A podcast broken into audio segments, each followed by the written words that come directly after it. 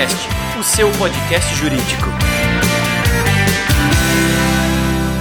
Bom dia, boa tarde, boa noite, sejam todos bem-vindos ao Juriscast, o seu podcast jurídico. Hoje estamos aqui novamente os guerreiros das pautas jurídicas. Eu, Thiago Facchini, e aqui ao meu lado, Giovanni Arseno. Olá, Giovanni. Olá, Facchini. É, boa tarde, Facchini. Boa tarde, doutor Gustavo, né, que está aqui que está participando do Juriscast com nós. E para os nossos espectadores é um, um bom dia, boa tarde, boa noite, que a gente nunca sabe quando você vai poder ouvir essa, esse, esse podcast, né? Qualquer lugar, a qualquer momento. Então vamos falar de novidade hoje aí. É vamos falar aí. de coisa nova. É isso aí. Para você que está na nossa audiência cativa, a gente tem aí centenas de advogados que nos ouvem toda semana no Juriscast. É, Lembrem-se que esse, o áudio né, das, das nossas entrevistas está disponível no iTunes, se você usa aí iPhone. Está disponível também no, no, no, SoundCloud e, obviamente, no nosso site projuris.com.br barra juriscast você encontra este e todos os demais episódios é, do Juriscast. Só dá um Google e escrever Juriscast que ele ajuda você a encontrar o que você estiver procurando. Vamos lá, agora sim a gente está conversando aqui com uma sumidade do jurídico e da tecnologia jurídica. Vamos apresentar a vocês aqui ele que é sócio na consultoria uh, GustavoRocha.com, o nosso querido Gustavo Rocha. Seja muito bem-vindo. Olá, é um prazer estar aqui e realmente é um prazer poder estar tá trocando experiências com vocês e dividindo um pouco mais justamente daquilo que nos move, né? Que é inovação, conhecimento, tecnologia e o prazer também de poder divulgar isso, né? Que isso eu acho que é um prazer que a gente tem que ter na vida também, de ajudar os outros e desenvolver esse tema. Legal. É isso aí, a nossa audiência costuma ser ávida por informação, números e, querendo ou não, tecnologia, algo que nem sempre o público é, do nosso podcast tem tempo para se aprofundar. Então a gente trouxe o Gustavo aqui para falar sobre o que está acontecendo hoje, quais as tendências tecnológicas aplicáveis ao mundo uh, jurídico e de agora e principalmente do futuro. Vamos lá? É, é, Gustavo, olha só. Hoje a gente considera é, impossível trabalhar com direito sem usar algum tipo de tecnologia, né? seja no celular, seja no computador, seja no mínimo na agenda do advogado. Ah, é impossível não usar algum tipo de tecnologia em algum momento. Tá tudo, a tecnologia está presente no dia a dia jurídico, digamos assim. Ah, mas a gente pode entender que ela muitas vezes, ou até na maioria das vezes, ela seja subutilizada, né? A, a, seja no escritório de advocacia, seja num, num departamento jurídico, as pessoas utilizam a tecnologia de uma maneira incompleta ou no mínimo é, reduzida, né? não, não, tirando dela todo o seu potencial de benefício para a sua atuação diária. De acordo com a tua experiência, é assim mesmo o, o profissional da área do direito, né, do profissional jurídico, ele tem medo de tecnologia, desconhecimento? Qual a tua opinião sobre o assunto? É, é uma grande, infelizmente, é uma, uma realidade que a gente percebe em alguns, alguns escritórios, alguns departamentos. Eu não, eu não sei se a palavra certa seria medo, mas em fato, o que há uma certa, um certo, digamos, receio ou de enfrentamento do que a tecnologia pode gerar. Isso acontece muito porque os escritórios e os departamentos se organizam naquilo que é mais empírico, né?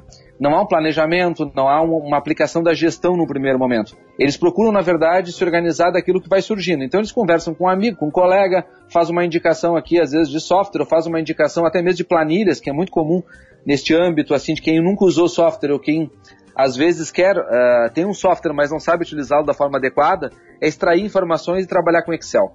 Sim. O grande sonho de muitos advogados é trabalhar com Excel e trabalhar bem, né? Às vezes tu chega no uhum. escritório para conversar e ah, não, nós, eu estou pagando agora para meus advogados ou para minha secretária um curso avançado de Excel. O Excel é uma excelente ferramenta, mas o Excel é uma excelente ferramenta de banco de dados. E ele, uhum. ele serve para isso, ele não tem uma outra finalidade própria.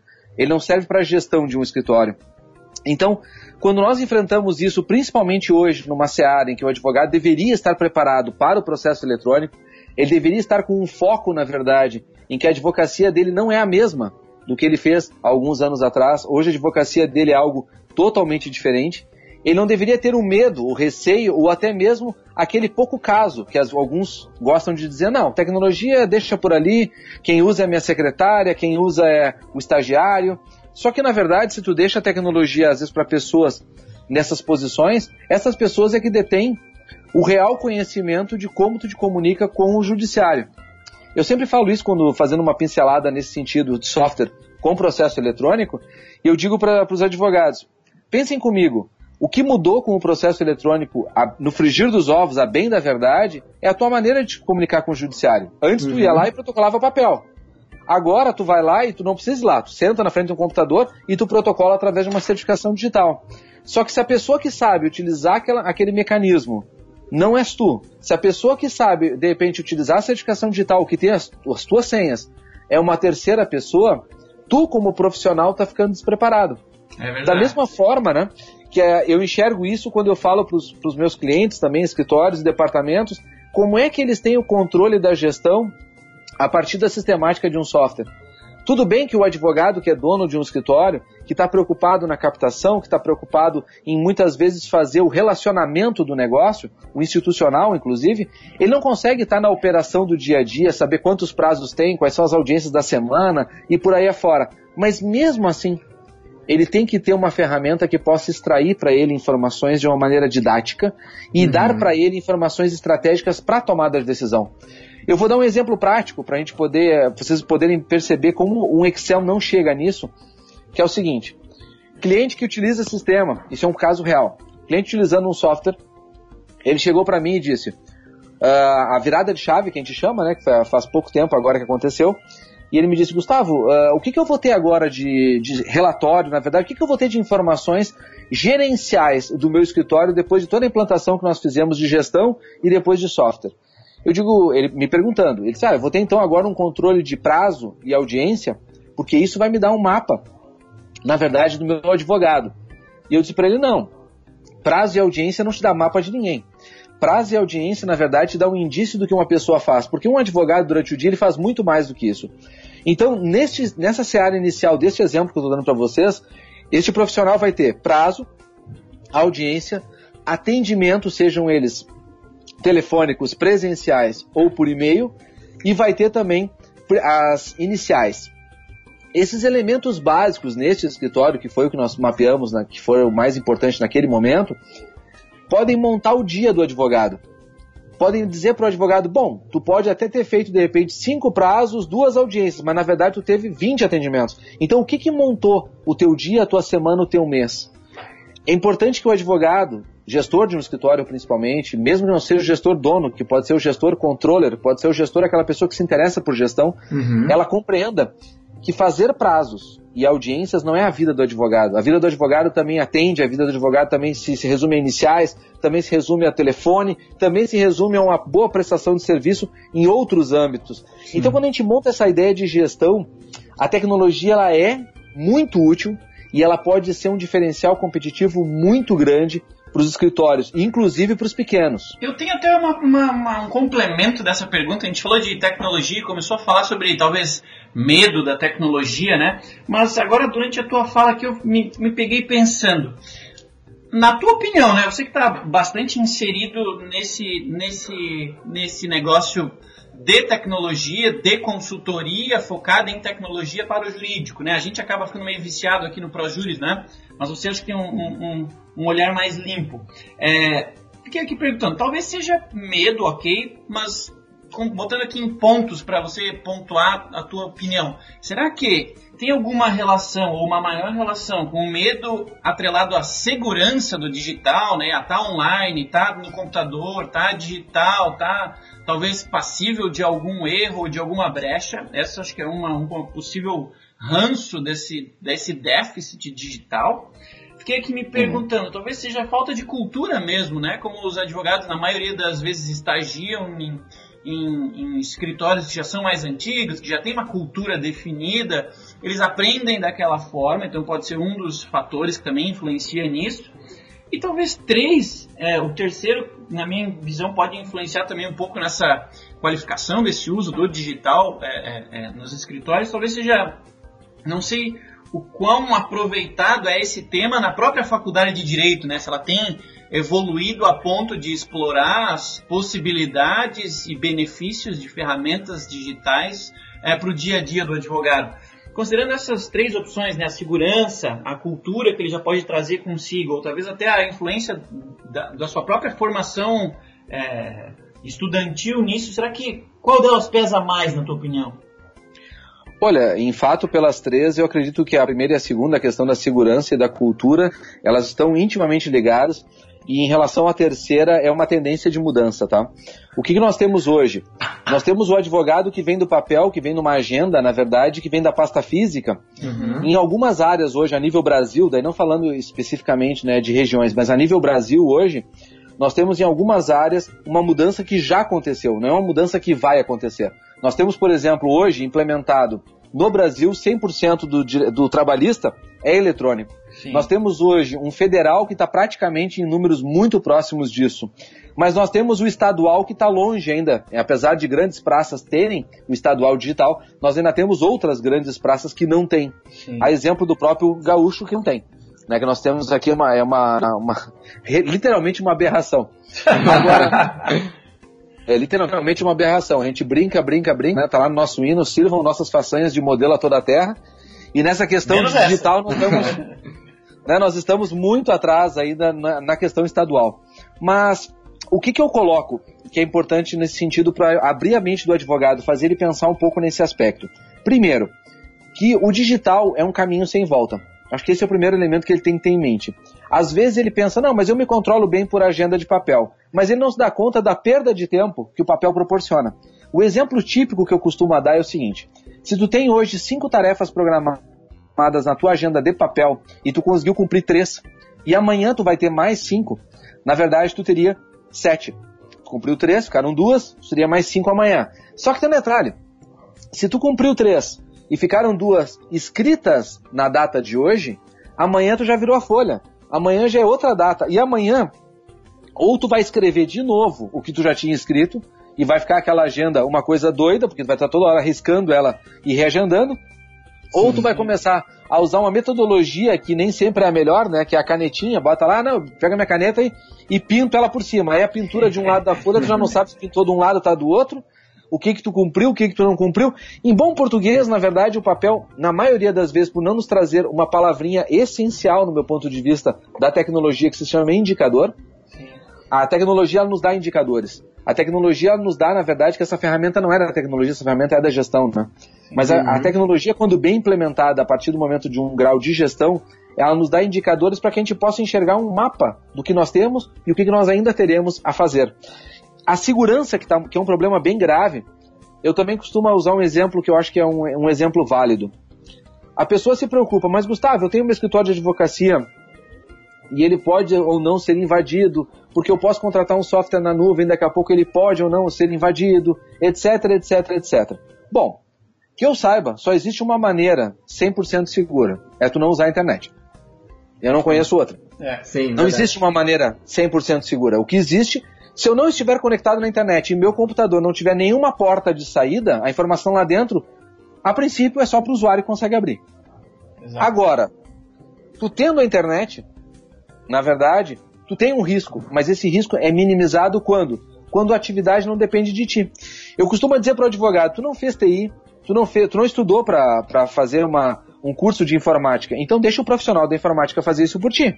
Agora, não sacaneia o profissional da informática. É. Ou seja, eu contrato, eu contrato um software web, né? Aí eu vou lá e ponho uma senha 1, 2, 3, 4. Eu estou sacaneando o cara da informática. Está se sabotando, dizer, né? Eu estou sabotando. Ele fez um software que tem segurança, trabalha com protocolo HTTPS, trabalha com níveis muito bons, de repente, de segurança. O cara botou um firewall dentro do sistema dele. Tá tudo dentro daquilo que seria um protocolo razoável para ele não se incomodar. Aí ele cria uma senha boba. Ele cria, daqui a pouco, ele pega o certificado digital, ele põe na mão do estagiário que troca a cada três semanas, ele troca de estagiário, e tá aquela senha rolando, ele nunca se preocupou em trocar. Aí ele não cria eh, mecanismos, na verdade, para segurança, e quando há uma brecha de segurança dessa, alguém se aproveita, ah, a culpa é da tecnologia. Não é bem assim. É a mesma coisa que eu disser que a culpa é do Google porque invadiram. Se invadirem o Google, é uma coisa. Agora, se o cara invadiu a minha máquina porque a senha era muito ruim, a culpa não é do Google. Sim. A uhum. culpa não é da grande empresa que se portou com tecnologia. Né? Como eu brinco muitas vezes com eles, eles querem contratar serviços na nuvem, né? E eu digo, tu confia mais nos servidores do Google ou no backup do teu estagiário? É. Eu faria essa pergunta. O cara está investindo lá milhões e milhões todos os dias para garantir que existam navios circulando pelo mundo em águas internacionais para que o teu backup não seja é, né, invadido. Agora, tu não consegue fazer um backup às vezes numa pendrive porque se esquece. Sim. Então, situações práticas que a segurança, na verdade, do software, desde que bem identificado com a gestão, né, bem alinhada à gestão, eu acho que ela traz um resultado prático muito eficiente. A questão da cultura, respondendo ao teu questionamento, ele ainda vai levar um certo tempo, imagino eu, porque a questão da cultura dos advogados ainda, pres... ainda, ainda é muito forte a cultura do papel. O que está mudando? E eu já percebo isso assim, mesmo em searas que antes eram só dos grandes, hoje os pequenos também já estão, perdão, já estão se adaptando. Eles estão começando a perceber que usando a tecnologia a favor deles, quando ela é útil, é muito mais prático. Quer dizer, escritórios pequenos, muitas vezes, que colocavam, poxa, eu tinha tudo em papel, ia para uma audiência com pilhas e pilhas de processo, agora eu posso colocar tudo num tablet, na nuvem, e acessar tudo lá dentro. O software que antes só existia software servidor, tinha que acessar via VPN, não sei mais o que, hoje o software web nos dá a característica de poder acessar em qualquer lugar, de um smartphone, um tablet, ou seja o que uhum. for. Então, nós começamos a ter uma mudança de cultura ainda um pouco, ainda vagarosa, eu concordo, mas que as faculdades já estão começando, né, para responder plenamente sua pergunta, as faculdades já estão começando a se adaptar. Hoje eu tenho visto, inclusive sou professor convidado de algumas, lecionando cadeiras que eu nunca pensei que pudessem ser lecionadas. Né? Hoje existem cursos né, de pós-graduação, de curso de extensão, que eu sou professor, por exemplo, em que eu leciono, desde marketing a tecnologia e gestão. Isso é impensável há anos atrás. Importante. Muito impensável. E vou te dizer mais, eu tenho projetos já em 2018 para isso cair dentro das universidades. Legal. Então nós estamos, assim, na prática, acontecendo uma coisa de preparar o aluno, né? A OAB tem feito isso em alguns estados, eu tenho percebido também com cursos gratuitos, tentando sempre estimular para que isso acabe vindo. Eu acredito que essa mudança, ao longo dos anos, ela vai ter muito mercado ainda, porque ela é uma mudança que ela está ainda, apesar de ser, não ser nova, é uma mudança um pouco antiga, se tu falar em, em nuvem, isso já existe há mais tempo, se tu falar em software web, já existe há mais tempo. Uhum. Agora, o advogado está preparado para isso, o mercado está preparado para isso. O processo eletrônico, por exemplo, eu fui um dos precursores a sentar com os desembargadores representando a OAB em 2001, para te ter uma ideia, Nossa. há 16 anos atrás, falando do preço, que era a base do processo eletrônico, que era o peticionamento eletrônico já naquela época. Sim. Então, se tu tem, se tu tinha desde aquela época já o sonho de poder migrar para uma questão tecnológica, eu acredito que com o tempo isso vai se tornar cada vez melhor. Só que ainda não é o bom, né? Eu diria para o advogado assim, tenha paciência. O processo eletrônico ainda não atingiu o seu ápice, ele está um pouco longe ainda disso. É, ele vai ser muito mais útil, né?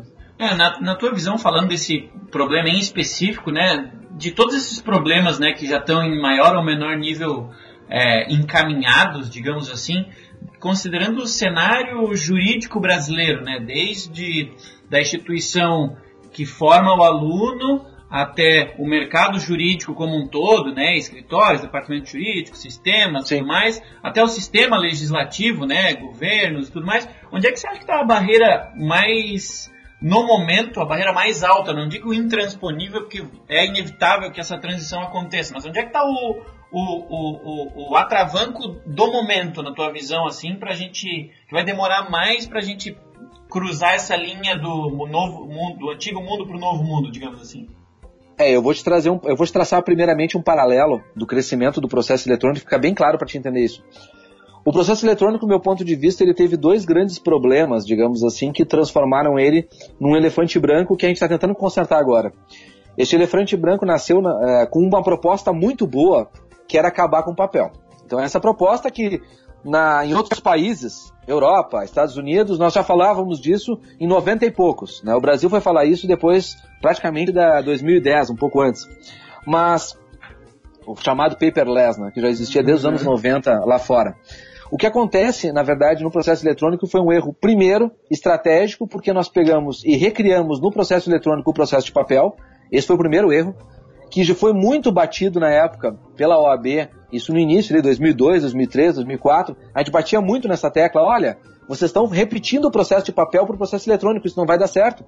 O, o, eletrônico é diferente do papel. O papel admite certas coisas que o eletrônico não e vice-versa. Nós precisamos ter um, um, processo, digamos assim, um, processo, um código de processo para o digital. Uhum. E isso é uma briga, né, que até hoje ainda é uma briga digamos assim, ainda não, não ultrapassada porque não existe. A última reforma que teve agora no passado sobre o processo eletrônico, que foi o Marco Civil, onde vocês viram também a questão do, do processo, Código de Processo Civil, que veio com novidades, etc., Sim. ele já nasceu defasado. Né? Ele já nasceu com deficiência completamente defasado. Mas aí nós vamos entrar numa seara que não é o, o propósito, só vou dar uma, uma deixa. Claro. Como é que eu quero que isso funcione se eu voto numa pessoa como certas pessoas que a gente sabe no país que são os nossos deputados e senadores? Então, é complicado porque são aquelas pessoas que fazem as leis, né? E aí quando tu pega, por exemplo, eu, eu tenho isso no meu portal escrito há muito tempo, de senadores que escreveram artigos sobre legislação na internet e não sabem a diferença entre site e blog. Hum. Então fica muito difícil sim, realmente uma coisa dar certo se a nossa, nosso, nosso ordenamento jurídico, da forma como ele é montado, permite, né, através da eleição direta, que uma pessoa com escolaridade, um analfabeto funcional, seja, na verdade, deputado ou senador ou presidente, ou seja o que for. Mas no nosso caso em específico do processo eletrônico, isso veio vindo num galopante em que a legislação tentou cooperar com isso, ou seja, vamos tentar ajustar a coisa ao longo do, da carruagem andando. Bom, coisa burra, né? Tu peticionava, o cara lá na ponta imprimia e virava processo físico. Mas era, era comemorado, afinal de contas o advogado tinha um site que ele podia entrar e fazer esse peticionamento eletrônico. Depois, com a ideia do, do, surgimento do processo eletrônico em si, onde tudo seria digital, não haveria mais impressão, nós tivemos o problema do tamanho do Brasil. Né, o Brasil é muito grande, então tu não consegue implementar isso ao longo do tempo. Vocês, melhor do que eu, inclusive, sabem que para implementar um software jurídico, como é o caso do processo eletrônico, o correto seria eu fazer um software, ele está minimamente adequado à, à utilização, implementar ele em todo o país da mesma forma, ir corrigindo isso enquanto eu estou implementando e depois lançar uma versão nova para todo mundo. Uhum. Só que não foi isso que aconteceu. Infelizmente, nós temos uma coisa que não é nem culpa somente dos políticos, é uma questão, eu diria até da raça humana como um todo, que é uma palavrinha odiosa chamada vaidade. Uhum. E diante desta. Infelizmente, o que aconteceu, e o, o melhor exemplo que eu tenho para dar para vocês é onde está 100% implantado, que é a Justiça do Trabalho. A Justiça do Trabalho, e isso ninguém me contou, eu já sentei com desembargadores e ex-desembargadores, ministros inclusive, do trabalho, e eles me disseram, não, mas eu implementei em tantas unidades no país o processo eletrônico. E aí tu faz uma pergunta básica, básica mesmo, de processo eletrônico, ele não faz a menor ideia. Porque para ele, implantar o processo eletrônico significa serrar uma placa com o nome dele num tribunal. É por isso que eu falo da vaidade. O processo eletrônico no Brasil foi implementado, principalmente na Justiça do Trabalho, que foi onde ele começou com força. Ele foi implementado de uma forma a inaugurar varas e dizer na mídia, estamos 100% digital. Estamos lá. É, é. Estamos lá. Somos modernos. Sem se preocupar, na verdade, com o básico. O que, que é o básico? Eu tenho hoje, por exemplo, no Amazonas, no Pará, em alguns estados brasileiros, eu tenho hoje uma situação em que a energia elétrica no dia é 4 horas. Hum, como é que trabalha no dia? Digital. Esse estado é 100% digital. Eu estou dizendo, se uma pessoa tiver um problema trabalhista no Amazonas, dependendo da região onde ela está, não tem nem luz o dia inteiro para ela poder protocolar alguma coisa. Sim. O que se vai dizer da internet? Eu nem falei de internet ainda. Muito menos certificação digital. Os primeiros números da certificação digital, quando começaram a ser implementados aqui no Rio Grande do Sul, que são onde eu tive maior proximidade, as, as empresas aqui, Serasa, CertSign e outras, nos identificavam o seguinte: pelo amor de Deus, que nem, os advogados não podem pedir ao mesmo tempo o certificado. Porque se todos os advogados pedirem ao mesmo tempo o certificado, mesmo que, mesmo que eu buscasse todas as minhas unidades no Brasil, eu não atendo. Eu estou falando de um estado. Sim. Nós tivemos uma evolução que durou mais de um ano para poder adequar a demanda à procura. Por quê? Porque a certificação digital não serve só para os advogados. Sim, Ela serve para a Receita Federal, serve para os contadores, uhum, serve para uhum inúmeras outras questões. Então nós tivemos uma realidade do processo eletrônico galopante de implantação e que até hoje é ineficiente. Por quê? Porque o PJE 2.0, por exemplo, que foi anunciado há pouco tempo como uma grande vitória, não utiliza o Java e tem outras coisas, ele não está no país inteiro. Ele está no Rio Grande do Sul e mais dois ou três estados. Tem, tem lugares no Brasil que estão com a versão 1 alguma coisa lá atrás, porque não tem dinheiro para investir. Então nós temos uma realidade a nível Brasil de processo eletrônico que é estapafúrdia. Ela é uma bagunça. A questão maior é dinheiro é o que comanda, sejamos bem honestos. Por quê? Porque as unidades federais, que é o caso da Justiça do Trabalho e Justiça Federal pelo Brasil, eles têm dinheiro. Então, como eles têm dinheiro, eles conseguiram implementar, implementar, implementar, eles botam gente, pagam bem eles digitalizam os processos, eles funcionam. Aí tu pega a justiça estadual, que depende do Estado, e você sabe muito bem que a nível de Brasil, que se escuta hoje, a nível dos estados brasileiros, tirando um ou outro, o resto é uma bagunça e está muito quebrado. Sim. Como é que eles vão investir? Eles não Sim. investem. Então nós temos soluções que e, e, soluções que dependem também de uma outra palavrinha complicada que é a questão política, né? Sim. Exemplo, eu vou dar um exemplo para vocês aqui nosso, gaúcho. Nós tivemos uma situação em que o nosso Tribunal de Justiça Estadual chegou para nós, quando eu digo nós, OAB, e disse o seguinte: nós não vamos inventar a roda, nós vamos pegar o PJE. Nós aplaudimos, beleza, vamos lá, vamos pegar o PJE. Tá. Aí começaram com a ideia de pegar o PJE, brigaram lá com Brasília, não sei por que cargas d'água. Não, agora nós vamos inventar o nosso software, que vai ser o ETEMES. Eita. Que, tá, que eles implantaram, o tal de ETEMES já nas varas de fazenda e mais para grave, mais algumas outras coisas. É uma briga, a OAB inclusive agora tem se posicionado bastante dura em relação a isso, porque não funciona, atravanca a vida, eles, viram, eles praticamente dia sim, dia não, eles abrem certidão de instabilidade. Hum. Então nós temos uma situação caótica no uso do sistema, porque eles não querem pegar uma solução pronta. E agora, ressurgindo das cinzas, das cinzas né, como eu digo, porque ele estava praticamente extinto, ele ia acabar. Tem o EPROC agora e começa a ser vendido em outras unidades do país. E se Deus quiser, o Tribunal de Justiça aqui também vai pegar o EPROC e acaba com essa história. Mas só para vocês compreenderem, que é uma questão importante para finalizar essa parte, é importante que os advogados pensem, mas não é tudo que está perdido, tá? Existe uma questão que a OAB brigou muito, que a OAB brigou até 2013, 2014 pelo processo eletrônico único. Em 2013, 2014, saiu uma resolução do Conselho Nacional de Justiça dizendo que o único software do Brasil seria o PJE. Nós aplaudimos, pelo menos vai ser só um para consertar aquela função toda. Para vocês terem uma ideia, hoje nós temos 46 softwares diferentes rodando no Brasil. Só vocês terem uma dimensão do que existe hoje. Então, se um advogado atua a nível Brasil, como vários escritórios atuam por causa da demanda de clientes, ele tem que se preocupar por estado e por tipo de processo diferente, com de particularidades de tamanho de arquivo, forma de acessar e tudo mais completamente diferente. Sim. Só que daí a resolução, a, isso é outra idiosincrasia do, do, processo, né? O processo eletrônico no Brasil surgiu por medida provisória em 2002. 2002. E de lá para cá, ele foi virar lei agora, faz uns dois anos, tá? A cada 30 dias ele é renovado, tá? Uhum. Então o processo, processo brasileiro, o processo, o processo eletrônico no Brasil durante anos e anos a fio, ele foi um processo que poderia ter acabado porque não tinha fundamento de legislação, para vocês terem uma ideia. Mas quando ele virou lei, isso é um fato interessante, ele trouxe uma possibilidade que agora está se tornando uma realidade prática, que era para ser em 2018, mas eu acho que vai levar mais anos ainda, que é o famoso MNI.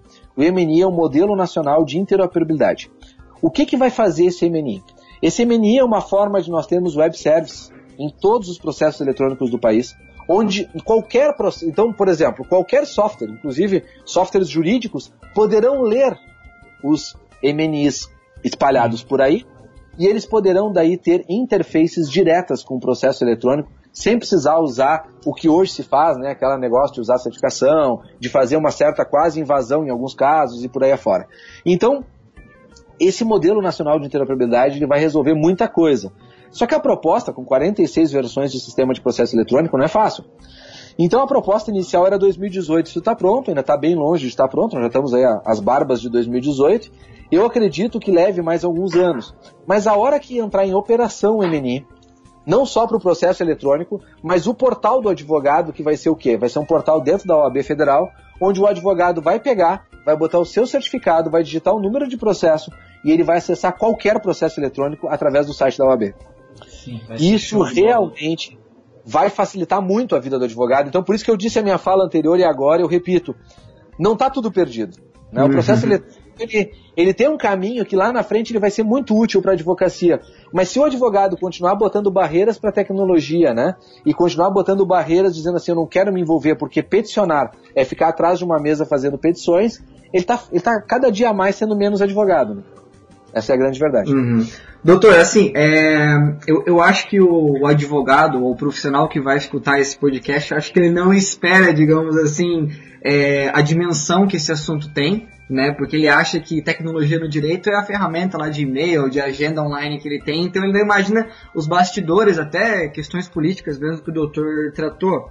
É, agora, se a gente puder, se for possível, a gente dar um passinho para dentro desse assunto, um pouquinho claro. mais um pouquinho mais a fundo a questão de ferramenta mesmo, né? Que a gente está até agora falando do cenário, até o cenário mesmo de percepção do profissional em relação à tecnologia, o cenário da, de como que a tecnologia funciona na dinâmica política é, e, e jurídica do país. Mas, se tratando de ferramenta, eu acho que uma, uma distinção muito importante que a gente tem que fazer é, é a, a, se tratando de ferramenta jurídica, é a distinção de inteligência artificial e automação. Né? Porque Sim. talvez para o profissional do, do direito, lá, para o advogado que tem no escritório dele um software, que tem no escritório dele algum sistema, algum, algum, sei lá, alguma ferramenta no computador dele, ele não tem noção de quão importante é, desse assunto tecnológico, né, o quão importante é essa diferença. O doutor pode esclarecer então para nós qual que seria o, o conceito da, da, inteligência artificial e o conceito da automação? Claro. A ideia, na verdade, dentro disso, é fazer uma, uma distinção de uma palavra. Né? Quando eu falo de inteligência artificial, eu gosto muito dessa palavra, que o advogado ele tem medo. E aí, aí eu confesso que é medo mesmo, porque muitos falam sobre isso, é, comparando a inteligência artificial com o que aconteceu na Revolução Industrial. Né? Então, ah, na Revolução Industrial a máquina veio, tirou o emprego, agora a inteligência artificial vai entrar na advocacia e vai tirar o emprego do advogado. Eu discordo dessa afirmação. Porque, na verdade, assim como aconteceu na, na Revolução Industrial, quem perdeu o emprego foi aquilo que a máquina conseguiu fazer. Uhum. E a inteligência artificial, que é o que nós vamos abordar agora, o que, que ela pode fazer, ela não vai tirar o emprego do advogado, porque o advogado continua tendo uma coisa que a inteligência não faz, que é pensar. Certo. A inteligência artificial, na verdade, ela, ela é, um grande coleta, é um grande cole, uma grande coletânea de bancos de dados, onde ele consegue fazer interações lógicas entre os dados que lá estão contidos. Não é o nosso pensar da nossa inteligência humana, onde nós temos o insight, nós temos, na verdade, muitas vezes o que nós chamamos de intuição, nós temos um, um exercício que nos remete às nossas memórias, isso a máquina não tem. Nós temos uma série de outras questões que fazem o nosso pensar ser completamente diferente do pensar, assim chamado, da inteligência artificial. Fazendo uma resposta mais objetiva à pergunta, hoje a automação de, de softwares, hoje a automação, na verdade, que a advocacia já tem com o próprio processo eletrônico, ela já é muito grande, ela já é muito útil em alguns aspectos. A máquina já consegue fazer algum tipo de. Eh, substituir algum tipo de trabalho que antes não substituía. Exemplos práticos. Hoje, Softwares já conseguem, por exemplo, fazer petições. Né? Ele já pega lá no banco de dados o nome do cliente, a função toda, já bota na petição, faz procuração, faz contrato de honorários. Hoje, estou aliando a tua gestão interna a softwares que trabalham com esse tipo de automação, tu já consegue ter uma organização melhor do teu negócio em relação às próprias petições, que é objeto fim da advocacia. Mas ao mesmo tempo, a automação também nos ajuda nos controles. Hoje, antigamente, a gente controlava o quê? Por tarefa, né? Que foi o exemplo que eu dei na, no bloco anterior. Eu controlo o que o cara faz prazo, audiência, atendimento, isso, isso e aquilo. Mas eu também posso controlar por timesheet. Eu posso controlar o tempo que ele atua, já atribuindo para ele valores, etc. Eu posso atribuir hoje uma tarefa através de workflow, ou seja, de um controle que começa e termina com prazo determinado. Vamos dar um exemplo prático. O advogado uh, chega, por exemplo, um cliente para ser atendido num escritório de advocacia. Ele bate na porta, entra na porta, é atendido pela recepcionista, a recepcionista o recebe, espera uhum. aguardar um pouquinho que ele já vai ser atendido, passa para o advogado, o advogado atende, faz procuração, faz contrato e o, advogado, o cliente sai. Rotina básica de um atendimento pessoa física dentro do escritório de advocacia. Esta rotina ela pode ser automatizada, ou seja, quando o cliente entrou pela porta e ele deu o primeiro insight com a pessoa da recepção e houve o primeiro pré-cadastro, ali já poderia estar controlando o tempo, que vai controlar o tempo que ele ficou na recepção, o tempo que depois vai ficar dentro do atendimento do advogado. O próprio advogado pode ter gerado documentos de procuração e contrato pelo próprio sistema. Nada disso tem interação, na verdade, com o que antes era procurar lá no servidor, onde é que está a procuração, será que mudaram de lugar, qual é a pasta modelos atual, porque tem modelos 2016, modelos 2017. Aí tem, quando entra no modelos 2017, tem o arquivo do Word. Este é o último, o último com certeza. Qual será que é o último? né? A gente sabe que é assim que normalmente o pessoal se organiza. Ele se organiza sim, sim. da forma que ele acha empiricamente melhor. Ao passo que se ele fizesse pelo sistema, tu botou uma vez no sistema, o sistema sempre repete a mesma coisa. Isso, na verdade, é automação. Eu automatizo processos de forma a organizá-lo melhor. Inclusive, tudo isso que eu estou dizendo para vocês hoje já está presente em tecnologias mais de ponta, porque tem certas tecnologias hoje no mercado que nem chegam nisso. Uhum. Agora, quando eu falo de inteligência artificial, eu estou falando um pouco mais. Eu estou falando de algo que pode fazer perguntas e responder perguntas. Eu estou falando de algo que pode interagir contigo. A exemplo do que existiu, historicamente nós temos o, o grande ícone da inteligência artificial é o produzido pela IBM, é o Watson. Todo mundo fala dele, né? Ele joga xadrez melhor que o ser humano, aquela coisa toda. Mas na verdade ele ganhou só uma vez, né? Sejamos honestos. Ele ganhou uma vez, porque em Sim. todas as outras vezes o ser humano utilizou de artifícios que a máquina não conhece, que é o, ardil, né? Que é o pensar contrapensando. Eu, eu vou agir desta forma porque ele vai imaginar que eu vou por um caminho e na verdade eu vou por outro. Isto a máquina ainda não está preparada, que é o pensar do ser humano, utilizando outras metodologias. Mas o Watson, sem sombra de dúvida, é um case fantástico. Só que o Watson não é ainda um case jurídico. O Watson é um case a, que está começando a ser utilizado, inclusive, na medicina, mas ainda não é um case jurídico. O primeiro case jurídico fora do Brasil é o Ross, né, na Inglaterra. Uhum. Esse sim, já voltado para a área né, dentro da área jurídica. E nós temos aqui no Brasil, lançado agora há poucos, poucas semanas atrás aí, a Carol também, que é a primeira inteligência artificial, pelo menos assim, que a gente teve notícia mais amplamente da própria área jurídica, né? E foi lançada agora recentemente já também com objetivos de fazer estudos, porque eu diria para vocês assim, a inteligência artificial ela está ainda no engatinhar, nós estamos falando de uma máquina como o IBM, lá, o Watson, que o custo dela básico de implementação, só considerando licença de software, sem considerar acessórios, é de 3 milhões de dólares. Então nós estamos falando de uma realidade ainda não acessível ao público diretamente. Nós estamos falando de uma realidade que para chegar ela vai ter que ter as suas compensações e os seus ajustes. Mas claro, quando essa realidade começa a ser aplicada a núcleos específicos, como é o caso do jurídico, nós vamos ter como existe hoje. Hoje já existe isso que eu vou falar agora. Existem totens, iguais àqueles totens de banco na Inglaterra, onde esses totens fornecem contratos por troca de dinheiro. Tu chega no totem, tu diz que quer um contrato de locação, tu deposita lá na máquina 20, 50 libras e essa máquina vai produzir para ti um contrato de locação. Mas isso não é inteligência artificial.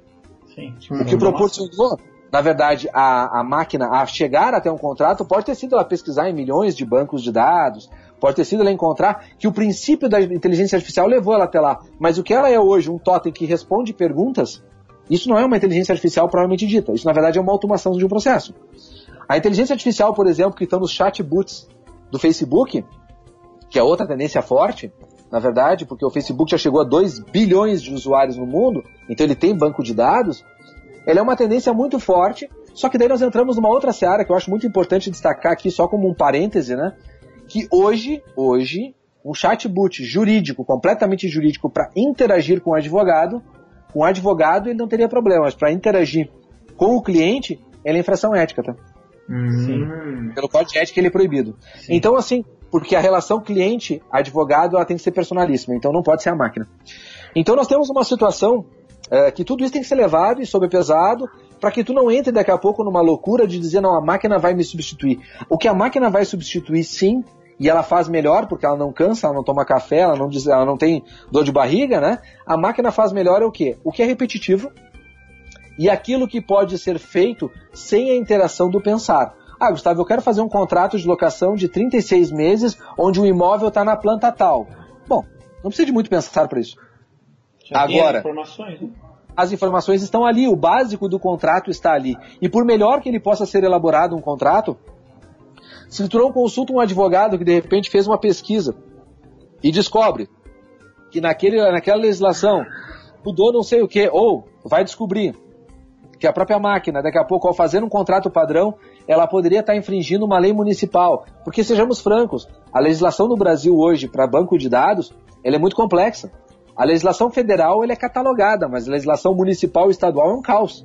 Uhum. Cada município, cada, cada estado legisla coisa que é inconstitucional perante seu município e seu estado e aquilo vigora. Sim. Até que alguém diga que é constitucional. O Brasil é muito complexo nesse sentido. Então não é tão simples assim a máquina substituir o ser humano em termos de inteligência. Mas a automação, eu diria para os advogados que quanto mais eles conseguirem pensar nos seus processos internos e automatizar com softwares, né, jurídicos, eles estariam ganhando tempo. Eu acho isso muito importante. E acompanhando os passos da, da inteligência artificial, com o tempo, eu imagino que eles vão ter também ganhos muito efetivos de pesquisa. Porque essas inteligências artificiais hoje que estão vindo para o Brasil no mercado jurídico, todas elas têm esse propósito até agora. O propósito não é interagir para substituir o trabalho do advogado, provavelmente dito. É para ajudar o advogado a fazer o trabalho dele melhor e mais rápido e mais bem feito.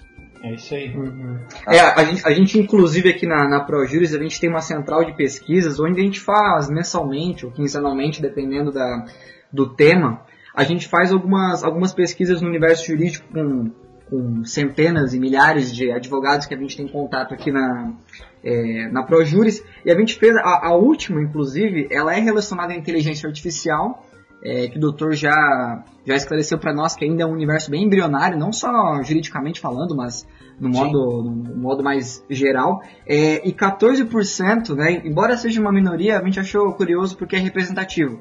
14% dos entrevistados eles responderam que sim, quando nós nos questionamos referente se, o, se uma inteligência artificial poderia substituir um ser humano. E 14% claro. acho que sim, né? Isso acho que também retorna um pouco na, na é, nas perguntas iniciais, na nossa conversa inicial sobre a questão do medo, né? De sempre estar. Tá, medo a, desconhecido. Isso, também, achar né? que alguma coisa vai.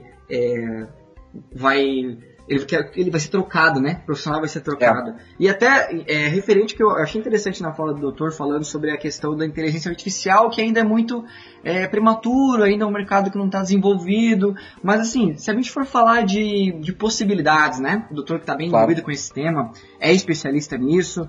Dentro de quanto tempo o doutor acha que esses é, softwares, essas, essas tecnologias inteligentes, né? Que eu acho que é o que separa a automação digamos assim, da inteligência artificial é essa inteligência, esse poder de cognição, digamos assim. Quanto isso vai, quando que isso vai começar a chegar no Brasil, assim, na opinião do doutor? Tirando essa realidade, assim, que a gente já está vendo, né? Eu vi, por exemplo, nas últimas duas semanas, eu vi duas, uh, duas situações. Uma delas foi essa pesquisa da Carol, que veio, que utiliza banco de dados próprio só da empresa que produziu ela e uma outra empresa que produziu uma chamada Elise, não me falha a memória. Uhum. E essa, mas essa empresa eu achei assim, uh, não desmerecendo, obviamente, mas por tudo que ela se apresentou eletronicamente, ela não me pareceu que ela teria o desenvolvimento que ela está vendendo. Não, não enxerguei, né? não consegui visualizar isso, até porque ela não cita uma série de questões técnicas básicas, assim, que seriam necessárias. O grande problema que eu vejo do desenvolvimento da inteligência artificial hoje, não só no Brasil, mas no mundo, é o banco de dados. Uhum. A, a questão do desenvolver o como fazer, utilizar os próprios chatbots como exemplo do Facebook, etc., tem muita gente que tem know-how para isso. Agora, o banco de dados confiável para que isso se desenvolva não é simples. E esse é o grande problema. Porque o, uma internet não é um banco de dados confiável. Sim. Eu faço uma pesquisa no Google, eu encontro muita porcaria. Então, como é que eu vou utilizar uma pesquisa no Google? Daqui a pouco a minha inteligência artificial ela vai ser falha porque ela vai fazer uma pesquisa, por mais assertiva que ela seja, ela pode estar encontrando um contrato errado, ou encontrando, uhum. na verdade, alguém que usou alguma ferramenta lá de, de SEO e, e, e, conseguiu chegar nos primeiros lugares do Google e de repente é. É, um, é um site fictício, né? Qualquer inteligência utilizada em cima de dados errados, ela vai tomar conclusões erradas. Então, basicamente, é esse o conceito. Né? Basicamente é nesse sentido. O que, que eu vejo, aí se nós analisarmos assim, ó, historicamente, fazendo um comparativo histórico e pensando em progressão geométrica, porque eu acho que as coisas são em progressão geométrica hoje, nós levamos aí praticamente 15 anos, digamos assim. Uh, há 15 anos atrás, eu participei da implantação de um software jurídico web, praticamente 15, 17 anos, foi no início dos anos 2000, 99, por ali. Foi a primeira vez que eu participei de uma implantação de um software web a nível Brasil e foi um dos primeiros. Né? Era, era um software na época que estava pioneiro nesse sentido. Se tu parar para pensar que a inteligência artificial ela começou incipiente agora, eu não acho que ela vai levar 15 anos. Mas eu, eu jogaria pelo menos mais uns 5 ou 7 anos para ela amadurecer.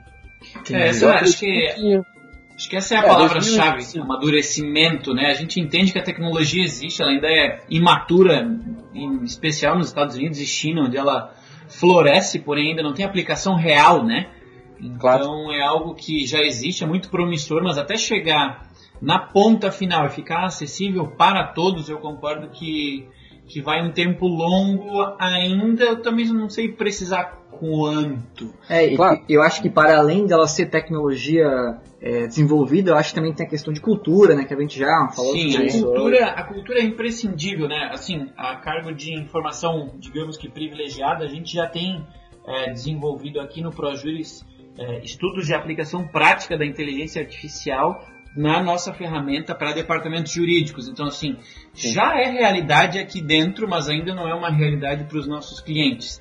Vai claro. demorar muito? Não vai, mas a gente tem certeza absoluta que a forma de utilizar o benefício que a gente vai oferecer, ele vai é, demorar um pouquinho a ponto de se estender a todos os nossos clientes ou a mais de uma ou duas formas de oferecer o, o benefício para a nossa base. É... Um detalhe importante nesse sentido, né, eu acho que é, é bom lembrar, se a gente analisar isso antropologicamente, sociologicamente falando, uhum. uma geração né, para outra leva em média 20 anos para trocar de geração. Então, o que a gente nota hoje? Né? Eu noto hoje, lidando com alunos, porque além de todos os meus afazeres, eu também sou muito consultado para ler por aí afora sobre uh, trabalhos de conclusão, principalmente dos alunos nas faculdades pelo Brasil afora, em termos de gestão e tecnologia, porque não tem muita gente uh, especializada no assunto, então os alunos me mandam muito material, eu leio, realmente dou retorno. Porque eu acho que é importante né, não deixar as pessoas sem retorno. E nesse aspecto eu tenho visto muita gente preocupada. Né? Surgiu bastante coisa nova nos últimos tempos, pelo Brasil afora. Eu já dei Uh, não, sou, não sou oficialmente o, o co-orientador, né, mas já corrigi trabalhos aí Mato Grosso, uh, próprio Rio Grande do Sul, interior e outros lugares, e tu começa a perceber que é interessante que essa nova geração, né, a nova geração do advogado que está chegando, eu tenho uma ligação muito forte, eu sou membro honorário da nossa comissão do jovem advogado aqui no Rio Grande do Sul, uh, eu vejo que essa nova geração ela tem uma sede né, pelo conhecimento tecnológico. Sim, sim. Então, isso na verdade, se tu projetar no máximo 20 anos para frente, nós já teremos uma mudança de cultura solidificada. Né? Pelo menos assim, aquilo que nos preocupa hoje como cultura, daqui a 20 anos, em tese, ou talvez até em menos tempo, nós não teremos esse problema, nós teremos já uma superação desse problema. E como até lá a tecnologia já deve estar bem mais adaptada, eu acredito que a advocacia vai estar num patamar bem diferente. Uhum. E, e, voltando assim a falar de, é, de é, da, das tecnologias no mercado de trabalho, né? Eu, eu, eu ia perguntar para o doutor se o doutor achava que, que a tecnologia pode ser um diferencial é, do profissional de direito ou de um escritório, mas eu acho que está bem claro para nós. Acho que, acho que a gente uhum. também, como ProJuris, jamais diria que não. Uhum. Mas é, Sim, claro. é, mais do que se é, eu queria que o doutor falasse um pouco por quê. Né? Por que, que é um diferencial é, para o mercado de trabalho a tecnologia e para aquele advogado, aquele profissional que está ouvindo o podcast e já usa tecnologia e ele não consegue ver resultados práticos, por exemplo, ele acha, não, não sei, isso para mim não fez tanta diferença. Como que ele pode fazer? Como que essa tecnologia pode fazer diferença no dia a dia dele? Ou que pergunta ele pode se fazer agora para perceber nesse instante que ele poderia estar tá fazendo ou estar tá percebendo mais resultado do trabalho que amanhã ele vai fazer de novo. Exatamente. Claro. É, é, eu vou dar um banho de água fria provavelmente em muitos ouvintes agora.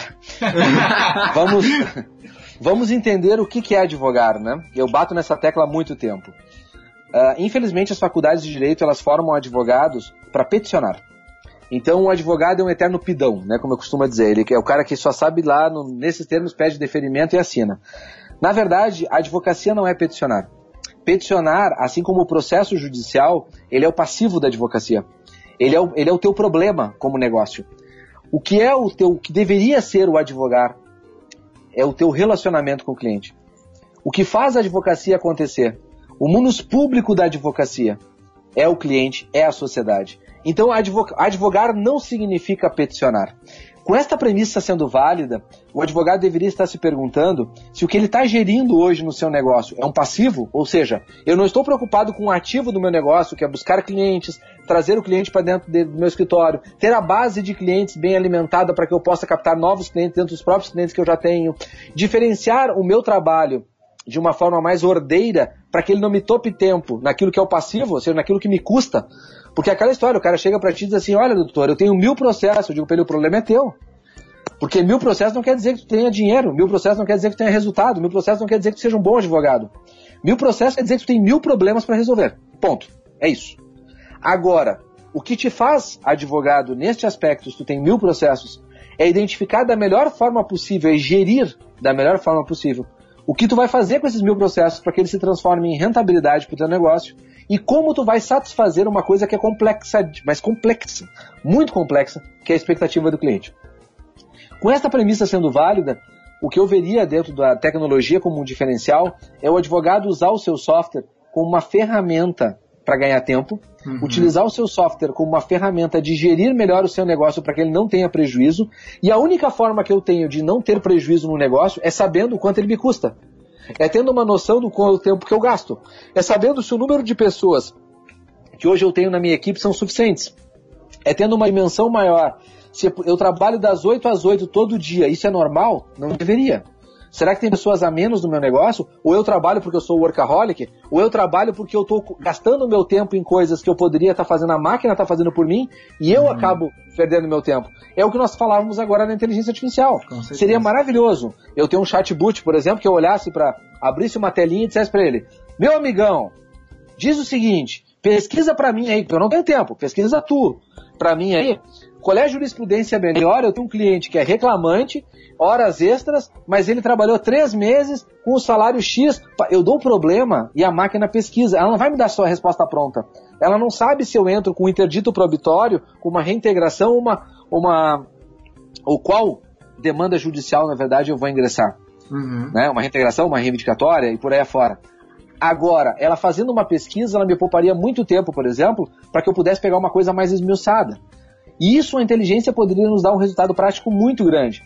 Como um software pode nos dar resultado muito grande quando a gente fala de gerir a nossa equipe, organizar os nossos prazos, nossas audiências, quem faz o quê, qual é o tempo que está levando e por aí afora. Mas se tu não pensar com foco no cliente, se tu não pensar com foco no resultado prático te, da tua empresa, que é o teu escritório de advocacia, na verdade tu não tem rentabilidade. E aí esse negócio tende a não ser lucrativo. Ele tende a ser um fardo.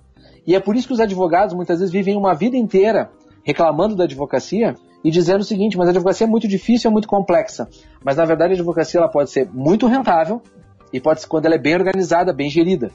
Agora, quando ela não é desse formato, quando ela é feita de forma muito artesanal, nas coisas que não precisariam ser artesanais, porque algumas coisas são artesanais, algumas não precisam ser artesanais. Sim. Ou alguém aqui vai querer me convencer que a ação de fundo de garantia tinha algo de especial. Não tinha. Entendeu? Era copia e cola. Então, Sim. copia e cola a máquina faz e faz melhor do que nós. Então, tem coisas que tu faz na tua arte da advocacia que é copia e cola. Agora, tem coisas que não são. Se tu puder focar naquilo que não é e deixar a máquina fazer aquilo que é, tu já está gerindo muito bem o teu escritório. e é nesse sentido. Desculpa, pode continuar? Não, não, é só, é só no sentido, é nesse sentido, para concluir, que eu imagino que a advocacia, se ela focar no cliente, né? Por isso que eu disse que eu ia dar um banho de água fria, porque não é focar nas petições, não é focar somente na tecnologia, é focar no cliente. Ela vai enxergar os meandros necessários onde a tecnologia é útil e a própria inteligência artificial vai vir a ser útil para ele. É isso aí. Acho que essa nossa conversa nos permite concluir que o futuro ele é muito positivo para quem tem vontade de utilizar o que a gente, enquanto humanos, temos de melhor, que é o nosso intelecto. Né? Verdade. Então, para a gente finalizar, muito obrigado, doutor Gustavo. É, para quem ouviu aqui o, o, podcast, como é que eles fazem para entrar em contato com você, falar com você, tirar dúvidas, mandar trabalho acadêmico e, e pedir uma consultoria para você que, no caso, é uma das referências em tecnologia e jurídico no Brasil? Como é que faz para te encontrar? Bom, é bem fácil. Tanto do Google, como a gente brincou, né? Uhum. Gustavo Rocha, digitado, vai me achar. Mas o site é gustavorocha.com, tá? Uh, esse site vai ter todas as informações necessárias. O meu e-mail é gustavo.gustavorocha.com. Eu respondo muito facilmente. E para quem quiser, porque acontece agora bastante com frequência, depois que o Google comprou o WhatsApp, na verdade os bancos de dados se interligaram, né? Tanto é que às vezes tu conversa com alguém no WhatsApp, essa pessoa te é sugerida no Facebook, e as pessoas acham que é mágica, mas isso não é mágica, isso é banco de dados. Né? Uhum. É, o celular também é importante. Então, o meu prefixo é 51 9 8163-3333. Com esses dados vocês podem entrar em contato, fiquem à disposição. Eu gosto muito de conversar com as pessoas, eu acho que tirar dúvidas, trocar experiências é sempre positivo e eu respondo realmente com bastante brevidade, então podem ficar à disposição realmente, foi um prazer. Legal, a gente vai colar todos esses dados aqui na descrição também dos nossos áudios. É, para quem ouviu, para quem vai ouvir, é, mas está aqui com a gente nesse momento. O Juriscast está disponível no iTunes, no SoundCloud, pode ser ouvido em qualquer dispositivo, no seu celular, no seu tablet, no seu telefone, quando você estiver no trabalho, na academia, no carro, em qualquer lugar. É importante a gente citar também que a, a gente produziu há pouco, né, como o Giovanni comentou, uma pesquisa sobre a inteligência artificial aplicada ao jurídico, então ela está disponível gratuitamente no nosso site, é só dar um, um, um Google lá sobre é, Inteligência Artificial, você vai conseguir baixar esse material. Tem também conteúdo do Gustavo Rocha na Universidade ProJuris, ele é um dos colunistas é, convidados aí a, a, a, a, colaborar com a gente nessa nossa missão de deixar a prática jurídica ainda mais é, prática, né? Então tem texto novo do Gustavo aí na Universidade ProJuris para vocês é, acessarem também. Fica aqui meu agradecimento. Giovanni, alguma, alguma informação final para os nossos ouvintes? Então, só avisar que essa, essa pesquisa, assim como os dados, assim como a coluna do Dr. Gustavo e os dados que a gente que, que ele mencionou aqui de contato vão estar tudo certinho na descrição desse do, do SoundCloud, do iTunes, na descrição do podcast. Quero só compartilhar aqui que depois desse bate-papo aqui, eu achei até uma conclusão bonita, meio filosófica, assim, né? Que a gente hum. conversou bastante sobre tecnologia, mas o que ficou evidente é que cada vez o profissional vai ficar mais humano, né? Que a demanda é. humana, humana vai precisar é, cada vez mais. E por último, quero avisar os advogados que estão ouvindo a gente, se vocês têm a senha 1, 2, 3, 4, 5, por favor, muda hoje, muda hoje. Por é favor. Isso aí. É isso aí. Gustavo, obrigado. A nossa audiência, muito obrigado por estarem aqui com a gente em mais um Juriscast, o seu podcast jurídico. Você ouviu o Juriscast, produção e oferecimento da ProJuris, líder no desenvolvimento de software jurídico para departamentos jurídicos de grandes empresas e escritórios de advocacia. Conheça mais em projuris.com.br.